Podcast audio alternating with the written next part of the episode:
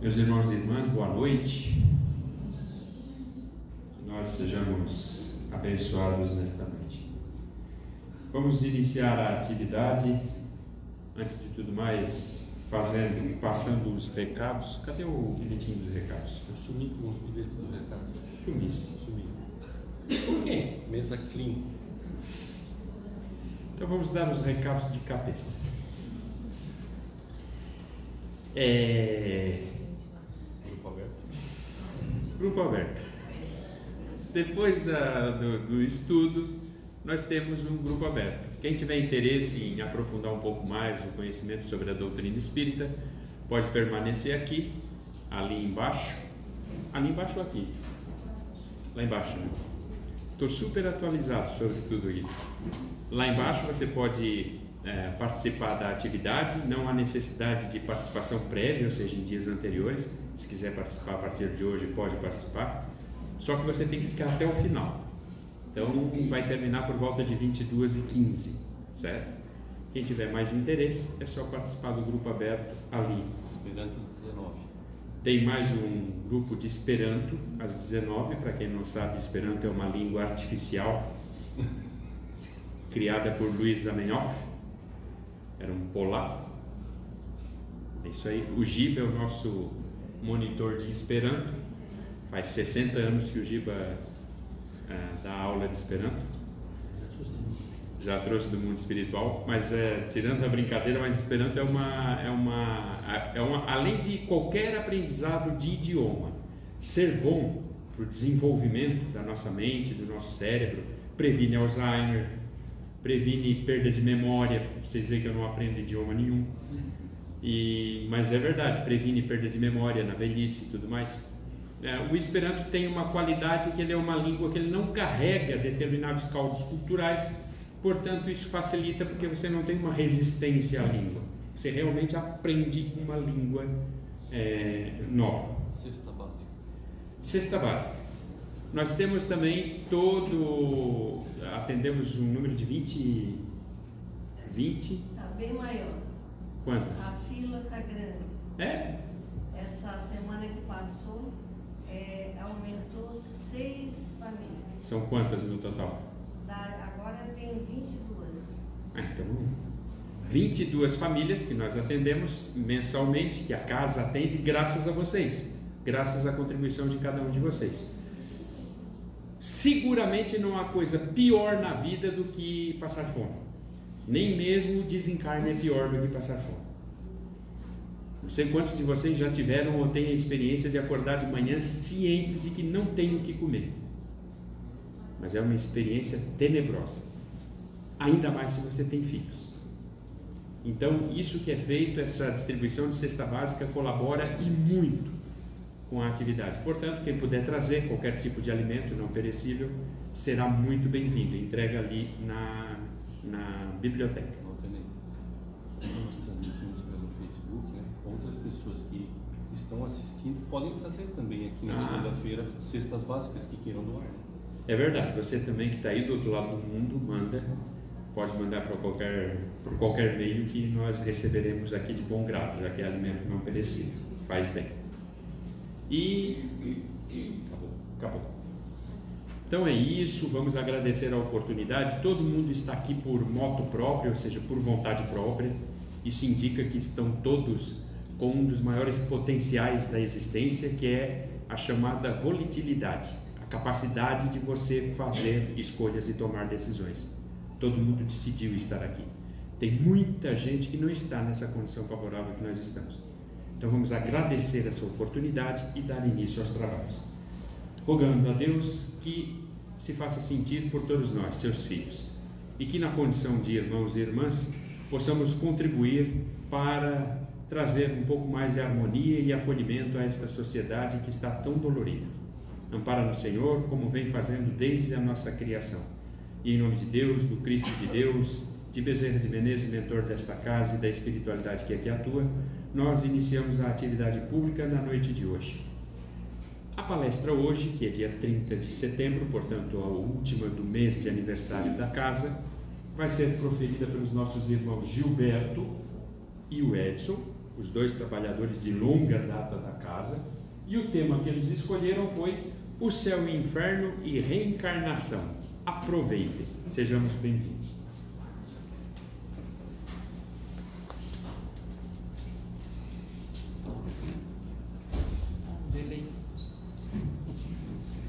Boa noite a todos. Eu, Gilberto, vou falar sobre o céu e o inferno. Boa noite. Eu, Edson, vou falar sobre reencarnação. Mas, Gilberto, quando a gente morre, realmente a gente vai para o céu ou vai para o inferno? Ou vai lá só dar uma passeadinha, fica o tempo todo lá, o resto das nossas longas existências? Bem, vamos analisar essa questão. Existem quatro alternativas para o homem quando morre, né? Segundo os materialistas, o nada. Então, como não existe nada depois da morte, também não existe céu, também não existe inferno. Para os panteístas, nós somos absorvidos pelo todo universal. Vamos comparar assim como uma gota d'água que cai no oceano. A gente vira um oceano. Então é a mesma coisa não tem céu nem inferno. Para aqueles que acreditam na sobrevivência da alma, nós temos duas alternativas aí. A primeira, que nós só temos uma vida, e aí quando nós morremos, nós temos a sorte fixada eternamente, ou para o céu, ou para o inferno. E existe, graças a Deus, existe o Espiritismo, que nos ensina que a gente volta quando morre. E se a gente volta, obviamente, o céu não é eterno e o inferno não seria eterno né? se ele existissem, se ele existisse. Mas nós temos a reencarnação. E aí então, como o tema é teu, eu pergunto para começar, para que serve a reencarnação? Porque não seria mais fácil que a gente tivesse só uma vida e o mundo espiritual, tá bom? No livro dos Espíritos, nos capítulos 2 a 4, tem um tráfego, assim, uma, uma viagem que Allan Kardec faz muito bonita, é, falando da encarnação dos espíritos, depois, quer dizer, então vem ao mundo espiritual, depois o retorno à pátria espiritual e por fim a pluralidade das existências, que não é mais nada do que a reencarnação, né? Pluralidade das existências. Se eu já reencarnei, é, voltarei novamente. Na pergunta 132, que é do capítulo 2, pergunta qual o objetivo da reencarnação. E lá está bem explícito quando diz assim: ó, Deus impõe a encarnação para nós. O que vocês imaginassem se a gente pudesse escolher? A gente com certeza ficaria na pátria espiritual tranquilo, sem querer vir. Então, a princípio, ele impõe para nós a encarnação, com a finalidade de nossa melhora, do nosso crescimento espiritual, da nossa perfeição. Coloca nesse caminho provas e expiações ah, para que a gente possa viver entre os encarnados e possamos sentir ah, as vicissitudes que nós mesmos propiciamos a nós. Quando eu vivo com outro encarnado, seja na família, seja na sociedade, a gente está interagindo e são essas vicissitudes que vão polindo uh, o meu ser. Então a gente não aprende tudo de uma vez, né? Não dá conta, né? Não dá conta. A gente não dá conta. Se na nossa primeira encarnação a gente pudesse ter aprendido tudo, nós já estaríamos muito à frente. E não dá. Por isso que na pergunta 166 ele diz assim: é, como pode a alma, se não alcançou a perfeição, se melhorar? Voltando novamente pela reencarnação e assim vivendo novamente as vicissitudes da alma que elas são necessárias para o crescimento.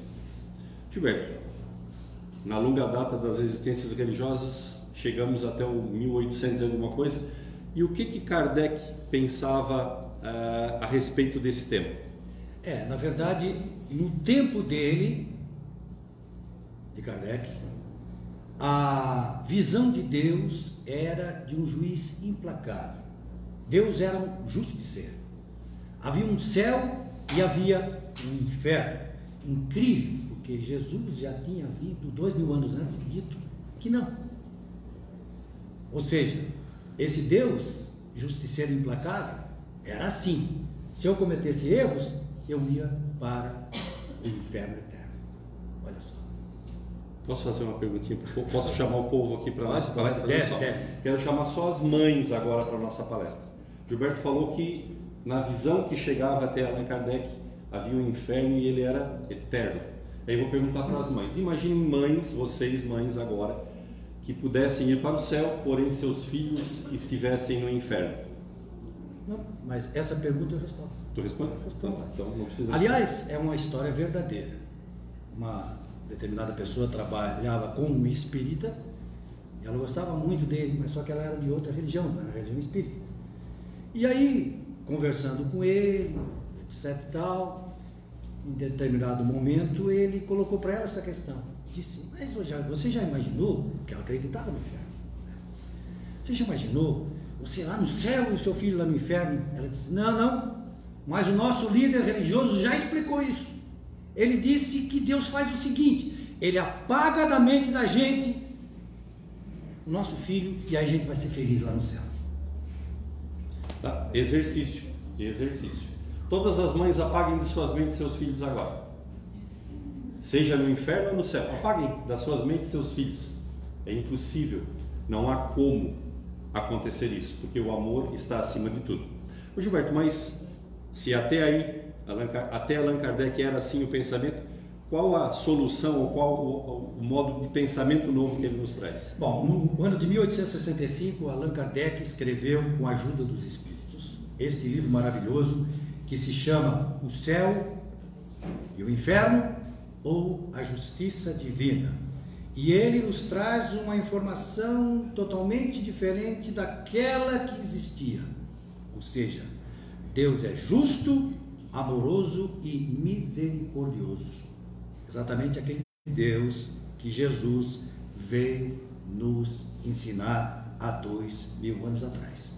Deus justo e misericordioso que não separa a mãe do filho, é claro.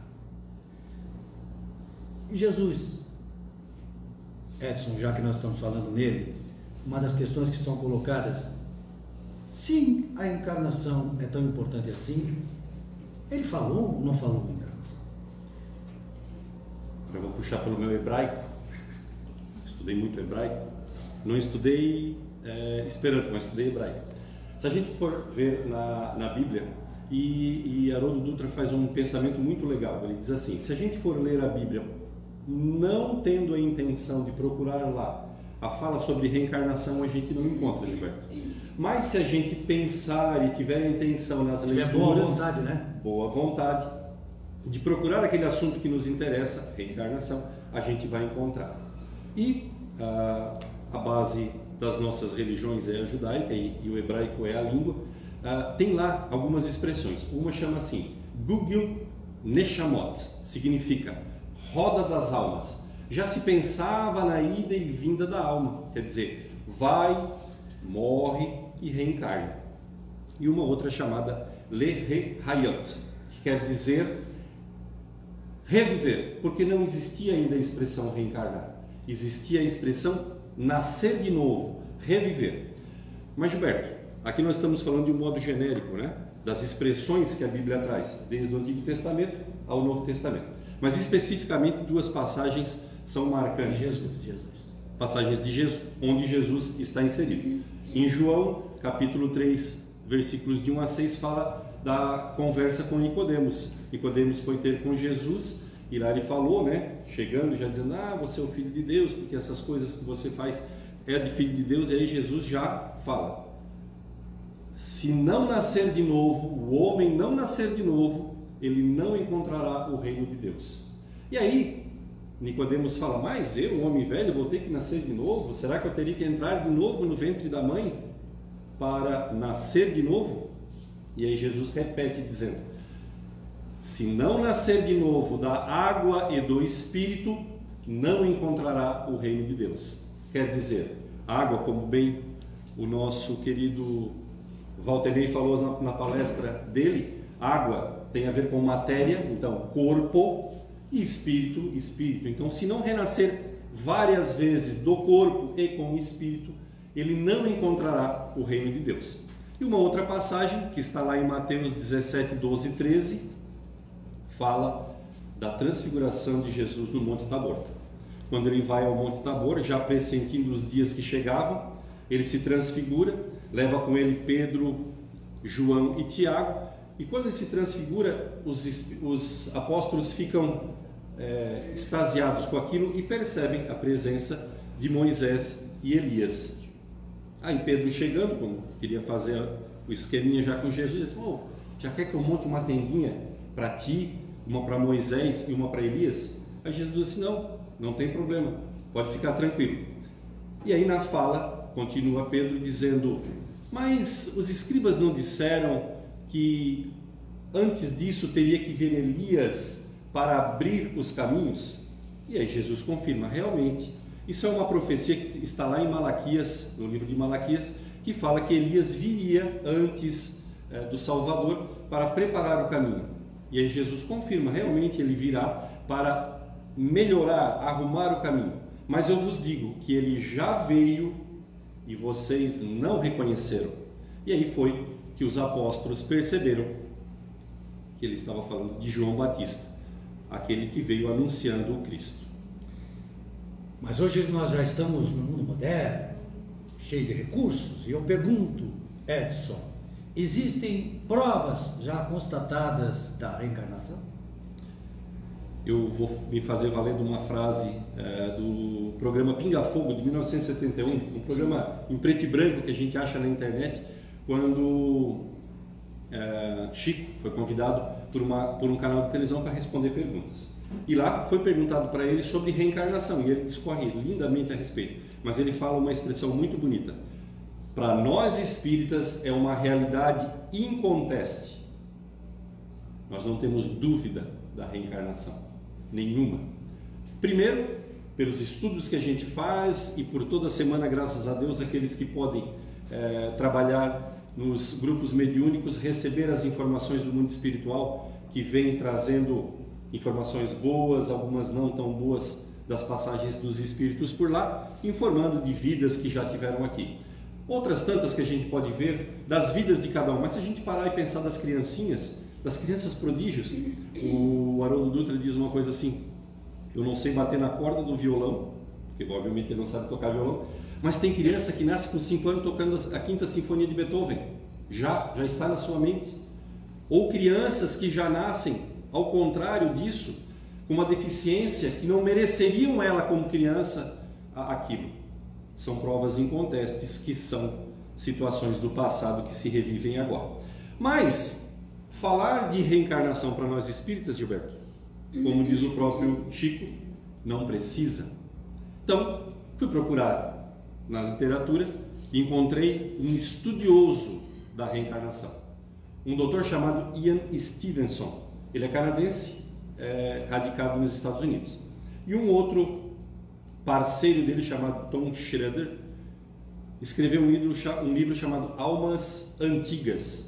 E lá, nesse livro, ele relata muitos estudos que Ian Stevenson, doutor, doutor em medicina, fez, catalogou inúmeras é, passagens, histórias falando sobre reencarnações. Trago três para vocês.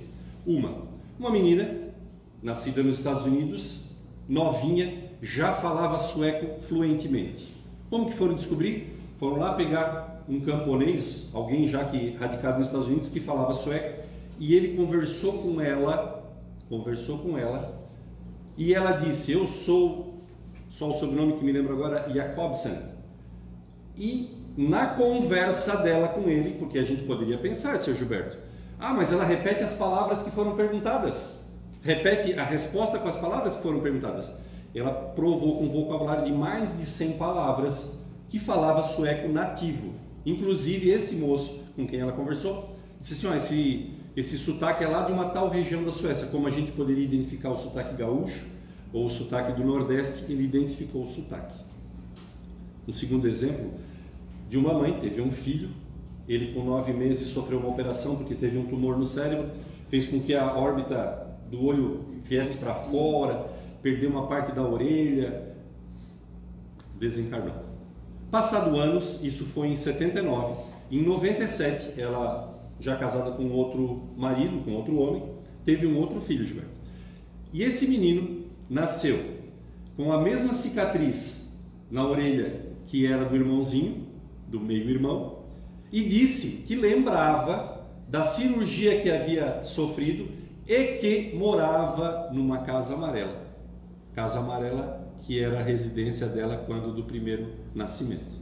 Então, Ian Stevenson colocou lá no livro dele e Tom Schroeder em Almas Antigas. E a última, um indiano chamado Tarajit Singh disse o seguinte: Eu nasci já numa outra aldeia. E ele deu o nome de uma outra aldeia, digamos assim, Balneário Rincão, tivéssemos aqui. E lá, eu com 13 anos morri. Indo para a escola com a minha bicicleta, fui atropelado por uma scooter.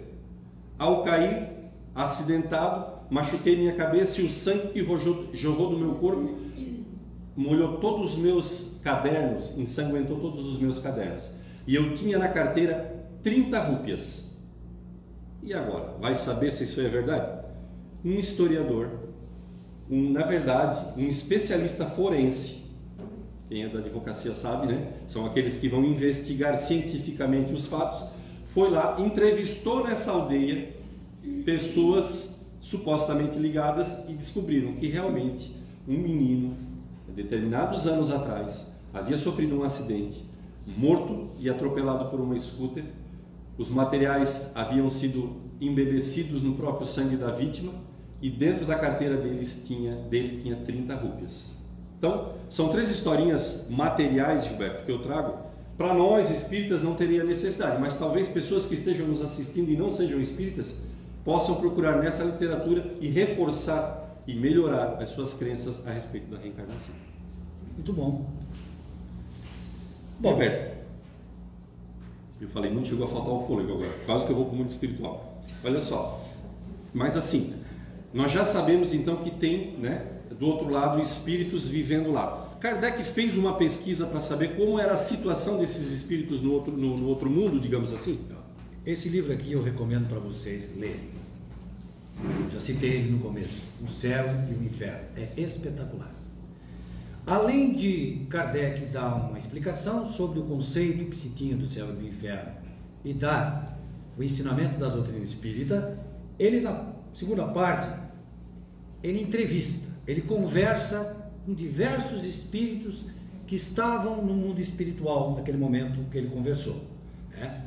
E aqui ele catalogou os espíritos felizes, os espíritos sofredores, os espíritos suicidas, os criminosos arrependidos, que não só relataram como morrer, mas principalmente o estado em que eles se encontravam no mundo espiritual.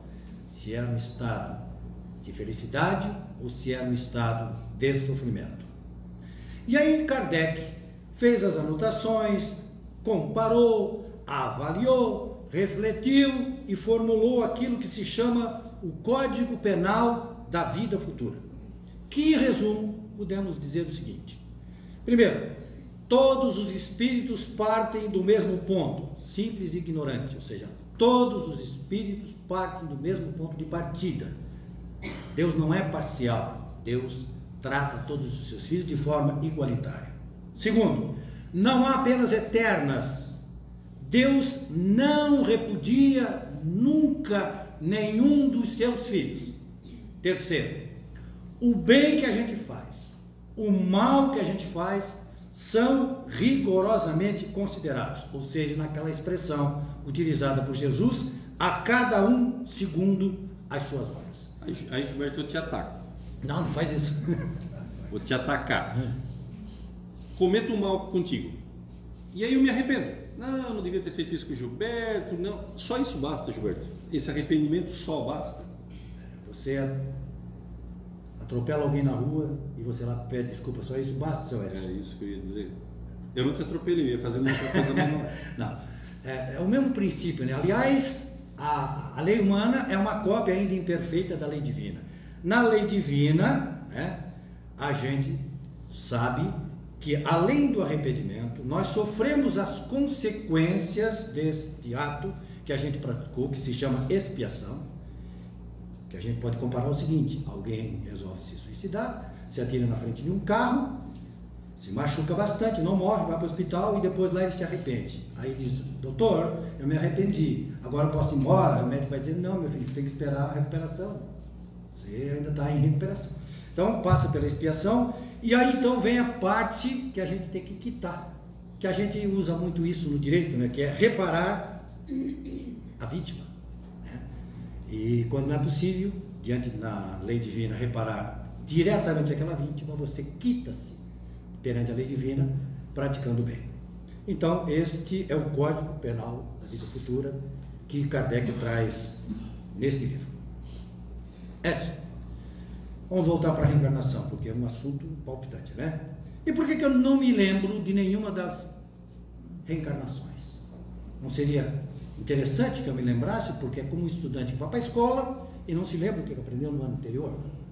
Essa é uma pergunta que todo mundo faz, e eu passo para ti, para responder.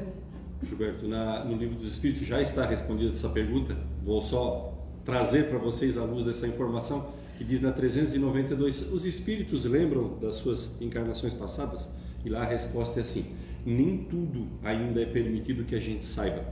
Talvez saber do passado ofuscasse as nossas visões, como se a gente saísse assim daquele quarto escuro, né? E de repente a gente chegasse na luz do sol e aquela, dá aquele branco nos nossos olhos, a gente ficaria de uma certa forma perdido.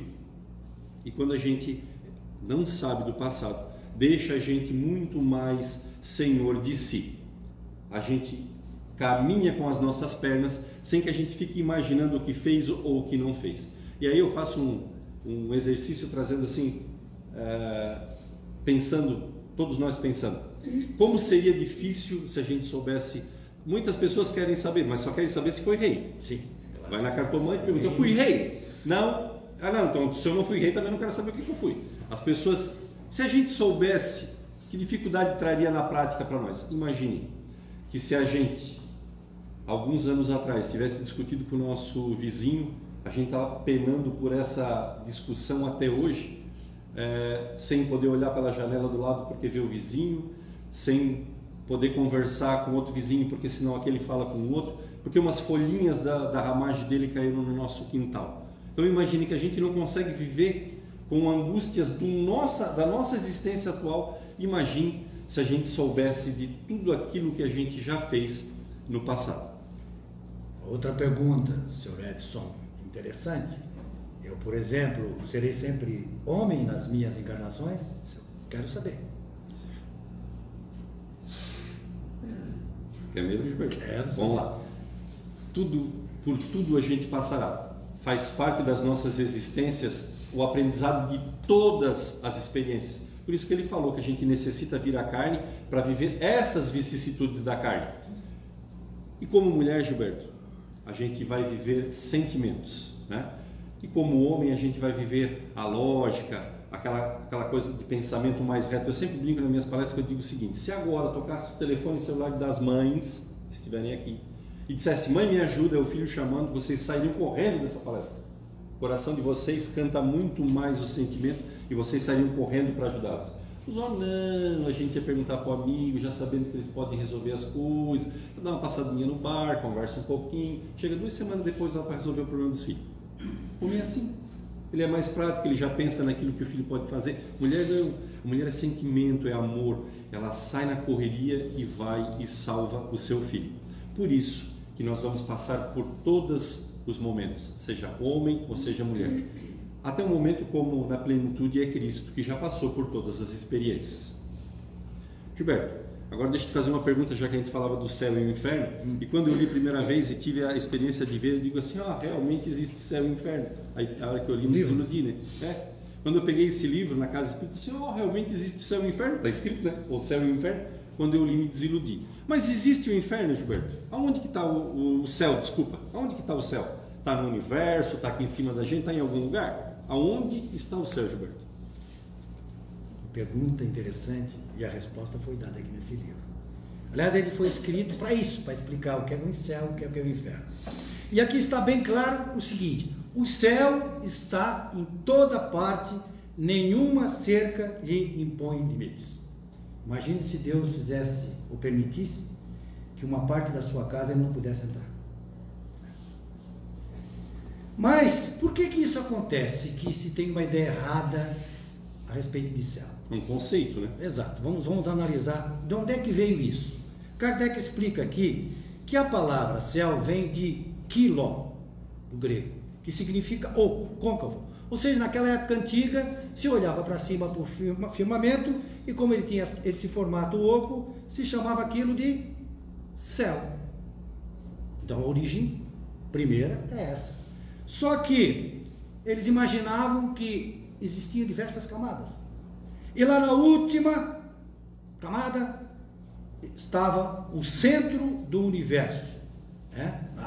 Lá na última camada estava a região dos astros ou a morada de Deus. Então criou-se um lugar determinado que era acima dessas regiões. Como um ponto geográfico, né? Como um ponto geográfico. Mas eu gostaria que, como o assunto é da tua área, que você desse a explicação do Espiritismo a respeito disso. Bom, nós vivemos entremeados por dois mundos.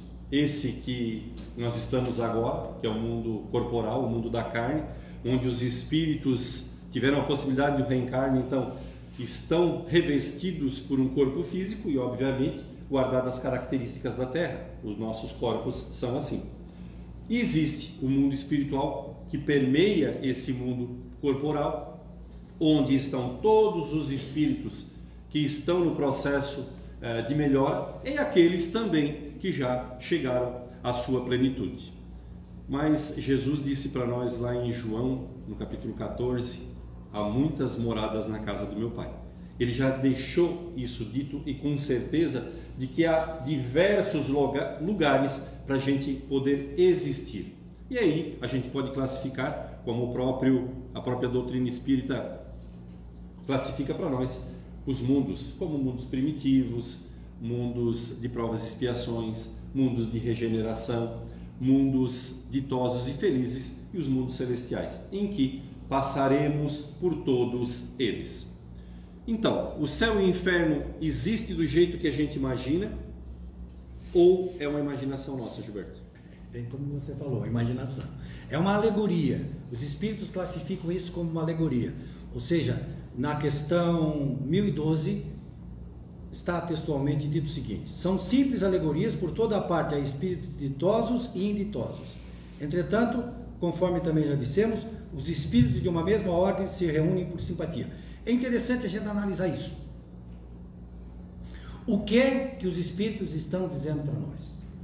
Eles estão nada mais, nada menos do que analisando aquilo que Jesus disse: que o reino de Deus, que o reino dos céus está onde? Dentro de cada um de nós. Cada um de é nós. Vocês responderem. então, a felicidade é um progresso individual. À medida que nós vamos progredindo, nós vamos tendo uma percepção da felicidade. Kardec até faz duas comparações interessantes para explicar isso. Primeiro, ele diz assim: imagine uma pessoa cega do lado de uma pessoa que vê, diante de um cenário bonito. Né? Um vai enxergar aquela beleza e o outro não vai ver nada.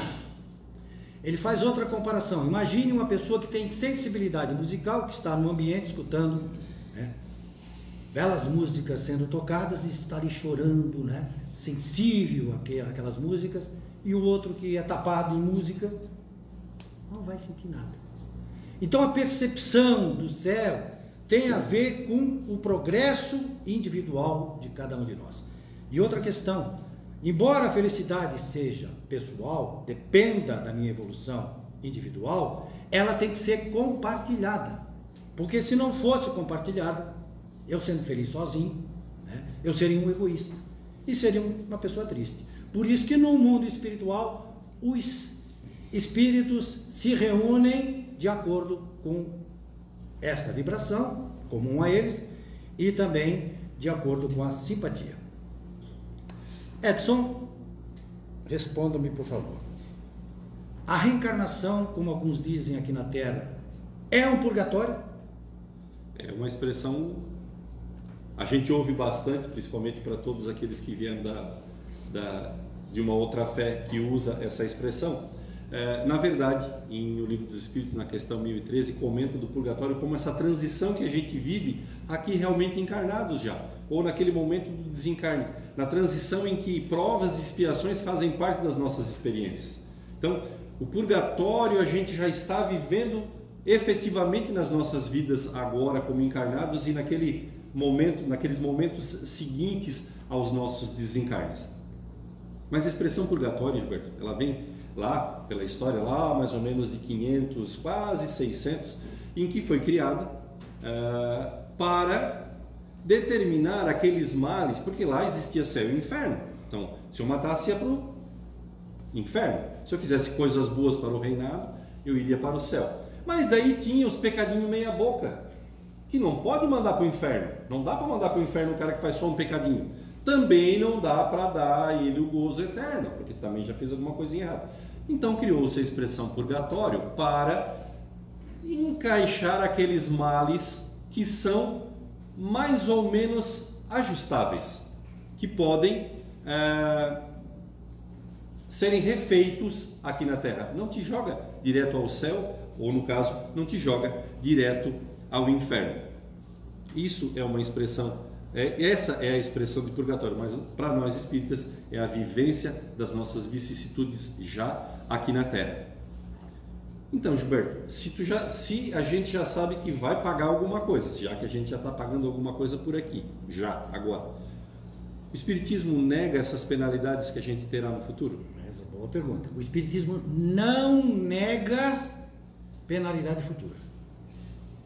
O que ele destrói de forma cabal é este conceito de um inferno localizado, sei lá onde, e com penas eternas. Mas agora vamos fazer, já que é, é título para vários filmes, existe aquela figura daquele ser lindo, branco, alvo, clarinho, com duas asas, chamada anjo, e aquele vermelhão com duas aspas, uma cola pontuda e um tridente na mão pegando fogo, o demônio? Existem essas figuras? Bem, vamos lá. Os anjos, segundo nos bem explica a doutrina espírita, são os homens que chegaram ao grau de perfeição. Esses são os anjos. Ninguém foi feito já anjo. Nem seria justo que fosse feito. Segundo o Espiritismo, os demônios são espíritos imperfeitos, ainda suscetíveis de regeneração. Vou só colocar uma questão aqui para vocês analisarem comigo. Se o diabo, se alguém acredita em diabo, se arrependesse, alguém vai dizer assim: não, o diabo não vai se arrepender. Presta atenção na pergunta. Supondo que o diabo se arrependa, Deus perdoa? Perdoa? Então acabou o diabo.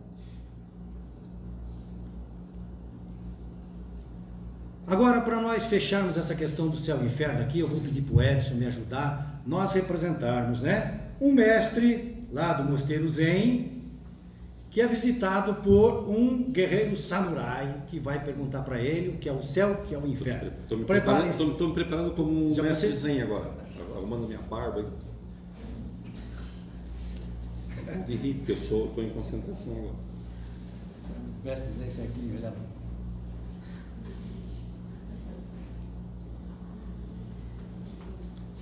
Mestre Ryokan, eu sou um guerreiro samurai e vim aqui neste mosteiro Zen para que você me ensine o que é o céu e o que é o inferno.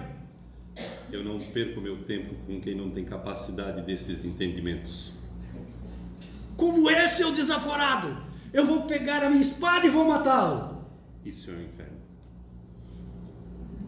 Desculpe, mestre, entendi o recado. Isto é o céu.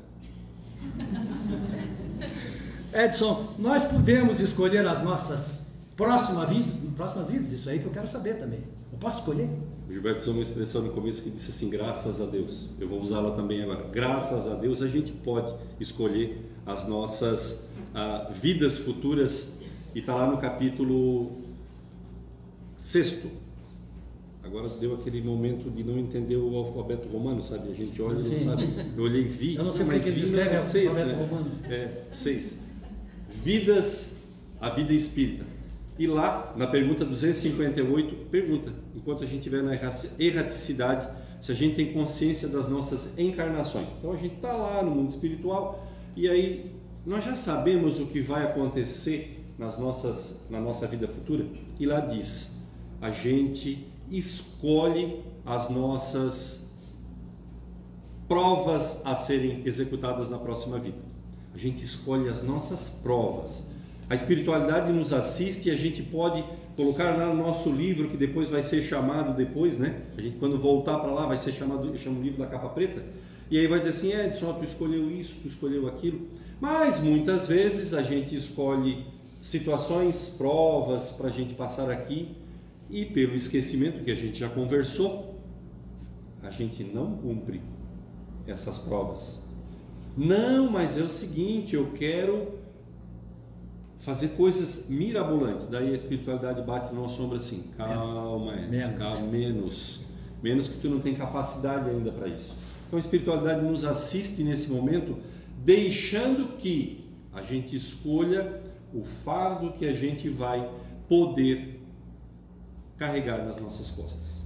Diante de tudo isso que foi explicado, eu pergunto, Sr. Edson, o seguinte: quer dizer então que eu só evoluo se eu acreditar em reencarnação e se me tornar espírita, é isso? Não. Não. No capítulo 17, Seres Perfeitos fala de uma situação muito bonita lá. Homem de bem. Independente da fé que a gente professe, não importa se a gente seja ateu. Lá responde assim: se a gente cumprir a lei de justiça, de amor e de caridade nas nossas vidas, a gente conseguirá encontrar, trabalhar, caminhar em direção ao nosso céu. Eu não preciso acreditar em reencarnação. Eu não preciso ser espírita para que eu me torne um homem de bem. Obviamente, o espiritismo ajuda a minha caminhada para me encontrar como um homem de bem. Então, Edson, eu, é, eu Eu vou. não eu que ia perguntar Não, não tem pergunta Não? agora. Não tem pergunta. É o seguinte: chega de pergunta.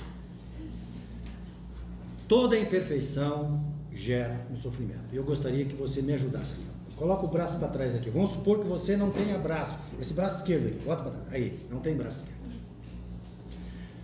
Responda com sinceridade, Edson. Se, vo- se você for um espírito superior, você não tendo esse braço esquerdo, faz diferença? Não.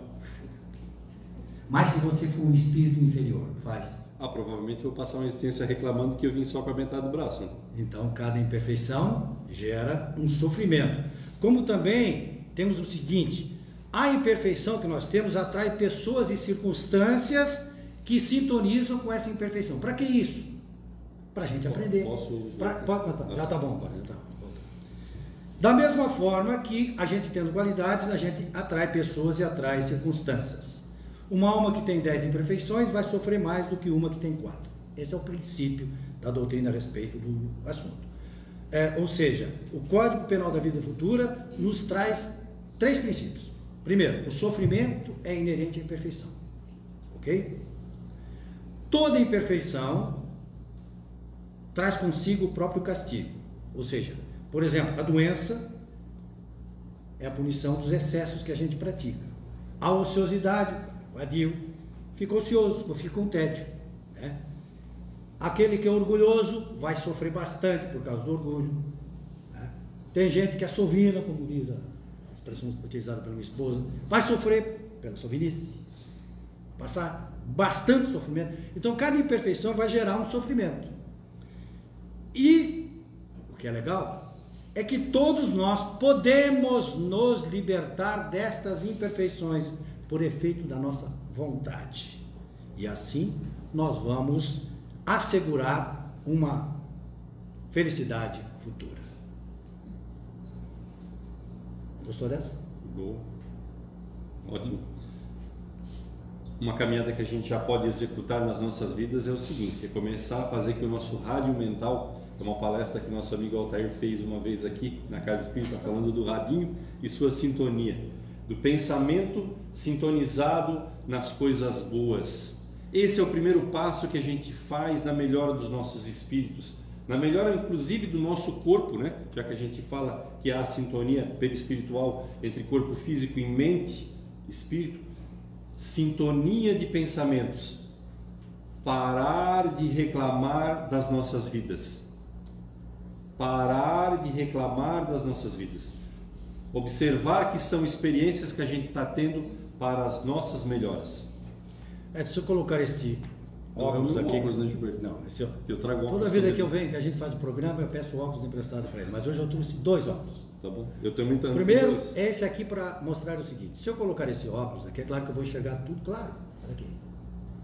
Agora, se eu colocar esse óculos aqui que a minha esposa me emprestou, que é lindo,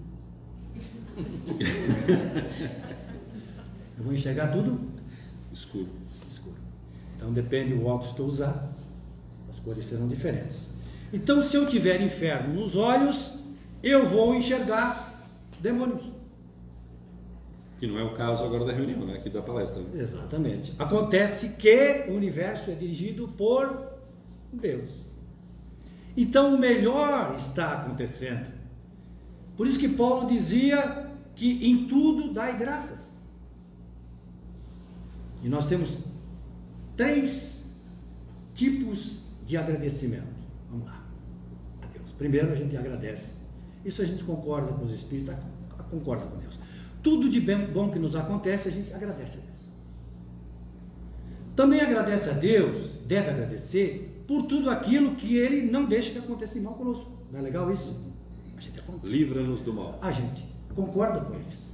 Agora tem uma coisa que a gente não concorda. A gente tem que agradecer a Deus também quando nos manda coisas que a gente pensa que é mal para o nosso aprendizado. E aí a gente não concorda. Mas em tudo, com Paulo, nós devemos dizer: graças a Deus. Graças a Deus. Que, que a gente fez hoje de manhã, na hora que acordou?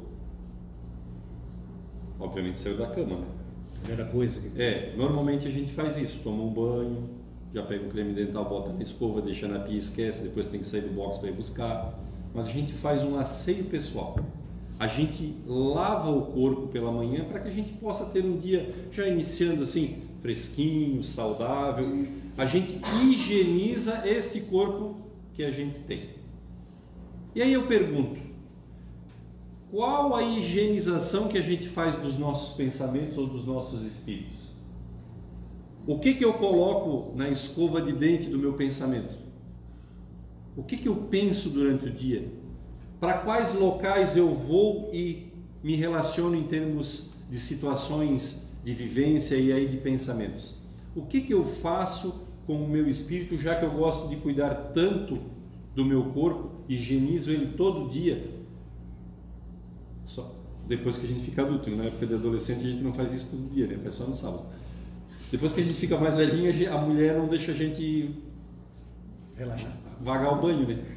Marca de cima. Por isso que eu digo que elas são sempre muito mais evoluídas que os homens.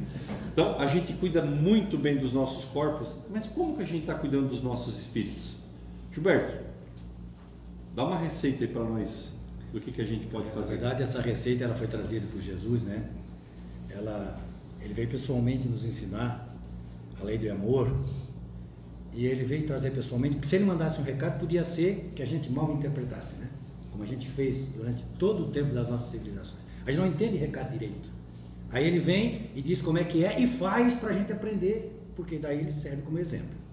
Então, a receita de Jesus é o seguinte: jamais desista do amor. Dito isso é bonito, né? Então vamos colocar assim em termos práticos.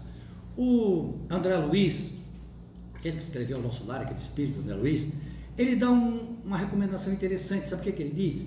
Que nós devíamos tratar os nossos próximos. Quem são os nossos próximos? Mais Família, próximos. Mais família, próximos. Família. Nossa família. Devia tratar as nossas parentes, a nossa família, como se trata as visitas. Porque visita é legal, né, Edson? Como é que é tratada a visita na tua casa? Tira pó, arruma os tapetes, É. tira os parainhos pendurados nos cantos do, da- do fogo. Sim, e quando a visita chega, Ah, você... não, faz mistura, É. faz cafezinho, prepara com banquete. É assim que a gente prepara nossas casas para receber os nossos queridos que vão. Nem sempre tão queridos, mas eles vão lá. Assim a gente deveria fazer com a nossa família, né, Gilberto? Todo dia, todo instante, mais do que ninguém, mais do que nunca. É, Inclusive, a gente pode aqui lembrar aquela história que o Nazareno Feitosa gosta de citar nas suas palestras, um palestrante lá de, de Brasília, percorre o Brasil inteiro. Ele diz que um rapaz casou com uma moça brasileira, ele era lá do Oriente, e convidou ela a ir para lá. Ela foi correndo, imagina A esse sorte negócio. que o exemplo não é daqui, né, É, ainda Olha, mais ir para o Oriente, lá onde está aquela riqueza toda. Ela foi. E chegou lá, ela teve uma surpresa agradável. Ela foi morar junto com a sogra. Porque lá no Oriente é assim, tem que morar junto com a sogra e ainda por cima tem que obedecer a sogra. Diferente daqui. É o costume de lá. E ela foi indo, foi indo, e quando ela não suportou mais, ela foi numa farmácia e chegou e disse para o homem da farmácia o seguinte: Eu gostaria que você me desse um veneno para eu matar uma pessoa. O senhor da farmácia se fez de bobo. né? Perguntou, mas quem é essa pessoa? Posso saber que você quer matar? Aí ele disse, minha sogra. Por quê? Porque ela é insuportável. Eu não consigo mais viver com ela. E contou todos os episódios que ela passava. Aí o dono da farmácia disse assim: Você tem razão, realmente ela merece morrer.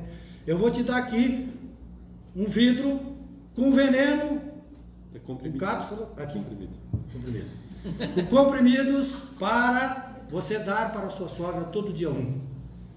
Vai dando todo dia um que ela morre. Agora é o seguinte, vou dar uma recomendação para você.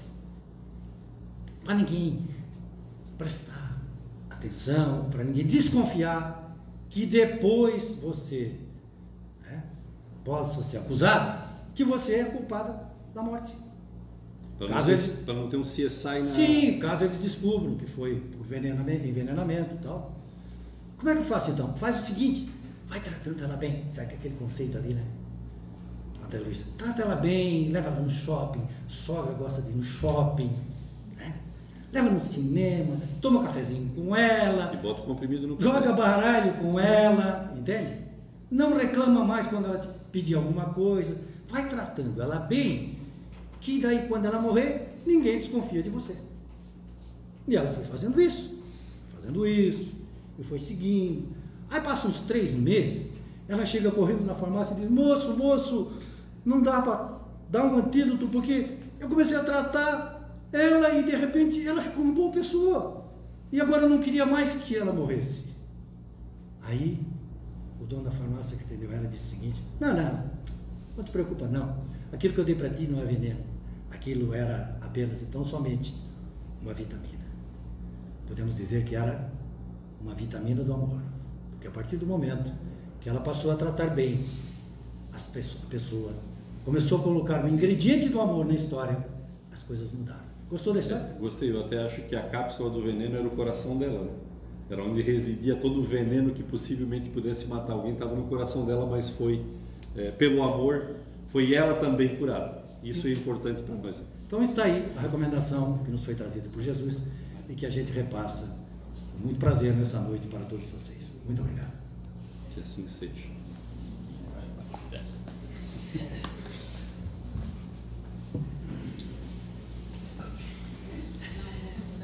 Eu ia perguntar se o pessoal faz isso e acredita. Eu gostei dessa jogral. Gostei. Eu vou fazer. Eu vou fazer uma palestra de jogral. Vai dizer interessante, né? Chega assim. vai escolher? É, não, eu vou, eu vou escolher eu. Ah, tu, os dois lados. É. Ah, tá. Alternei, eu gostaria de fazer uma pergunta. Faça. Que pergunta inteligente, Walternei, eu sei. O tema bom seria humildade, né? É.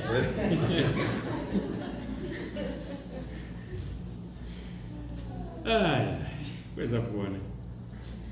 Então, a gente sabia que ia sair coisa boa desses dois. Muito obrigado, Giba, muito obrigado, Edson. Muito obrigado a todos vocês, muito obrigado à espiritualidade. E vamos aproveitar a ocasião em que aprendemos um pouco sobre esse processo de desenvolvimento e a razão pela qual nós estamos aqui para contribuirmos e transmitirmos, seja mentalmente, é um princípio do universo, o princípio da estabilidade espiritual se dá através, primeiro, do exercício da mente. O mundo é mental. Portanto, vamos aproveitar essa harmonia gerada no ambiente nesta noite e vamos contribuir para irradiá-la a todos os cantos possíveis. Direcionando-a, alcançamos hospitais, asilos, orfanatos, presídios. Direcionando-a, alcançamos aqueles que estão agrilhoados nas dores da carne, nos vícios, nas dificuldades, as mais, às vezes, comuns, até as mais adversas. Oremos, pois, por todos esses que de uma forma ou de outra sentem as agruras do mundo. Mas lembremos-nos de aproveitar a ocasião e oremos com leveza, não com tristeza. Sintamos que podemos transmitir nesses ambientes um pouco da alegria que habita em nós hoje.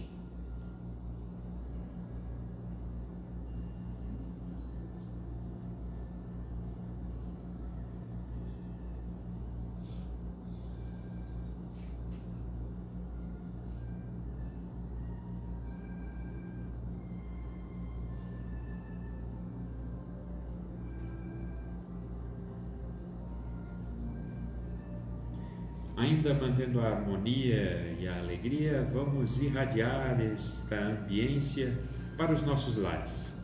Cada um direciona ao seu ambiente, ao seu lar, a luz que aqui recebeu. Iluminem cada ambiente, cada canto, cada pessoa que lá ficou.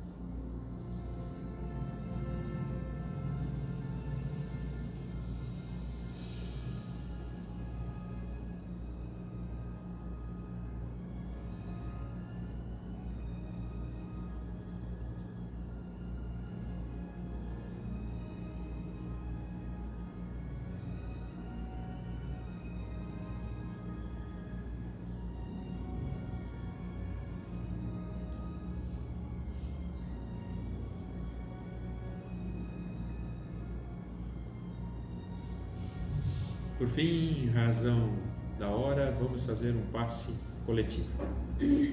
Posicionando-se adequadamente, vamos nós receber os benefícios da irradiação que vem da espiritualidade enviada pelo próprio Criador. Sintamos-nos energizados.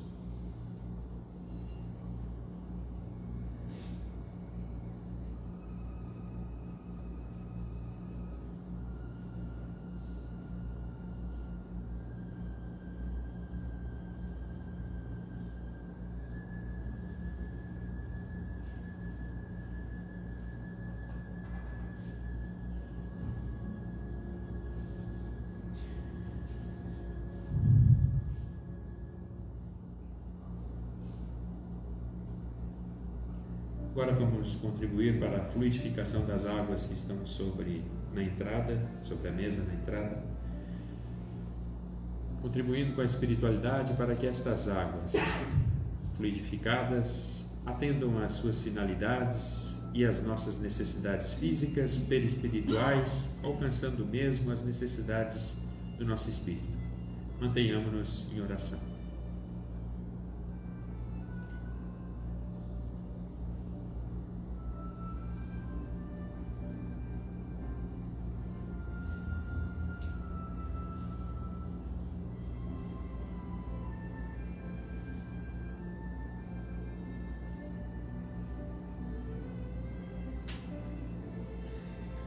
E assim nós encerramos a atividade da noite rogando: Pai nosso que estais nos céus, santificado seja o vosso nome. Venha a nós o vosso reino. Seja feita a vossa vontade, na terra como nos céus. O pão nosso de cada dia dai-nos hoje. Perdoai as nossas dívidas na medida em que perdoamos os nossos devedores. Perdoai as nossas dívidas na medida em que perdoamos os nossos devedores. E não nos deixeis cair em tentação, mas livrai-nos do mal. Em nome de Deus, do Cristo de Deus, da espiritualidade que aqui atua, em especial Bezerra de Menezes, nós encerramos a atividade pública na noite de hoje. Muito obrigado, boa semana. E o pessoal do passe de tratamento já permanece para o passe. Um abraço felicidades.